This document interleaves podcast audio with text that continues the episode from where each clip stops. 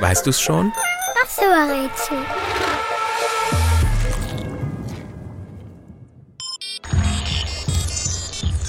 Eins, null, eins, null.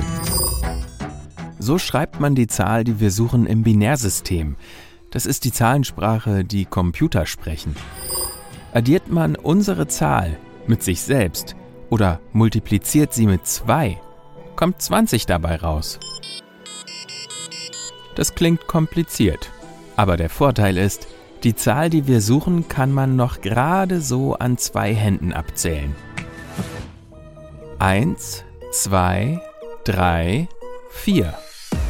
Rechnet man diese Ziffern zusammen, also 1 plus 2 plus 3 plus 4, kommt die Zahl heraus, die wir suchen. Die gesuchte Zahl ist wichtig.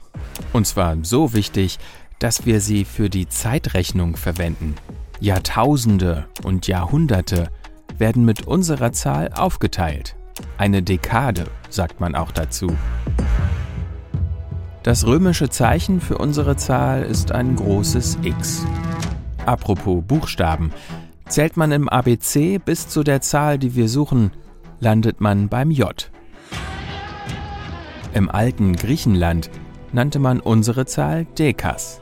Im Englischen heißt sie Ten, im Französischen Dies und in Italien sagt man Dieci. Wer Fußball spielt und die Zahl, die wir suchen, auf dem Rücken trägt, gilt als Spielmacher oder Spielmacherin. Die Zahl, die wir suchen, reimt sich auf Athen, Phänomen oder Gen. Und, weißt du's schon? Welche Zahl suchen wir? Ich sag es dir. Es ist die 10.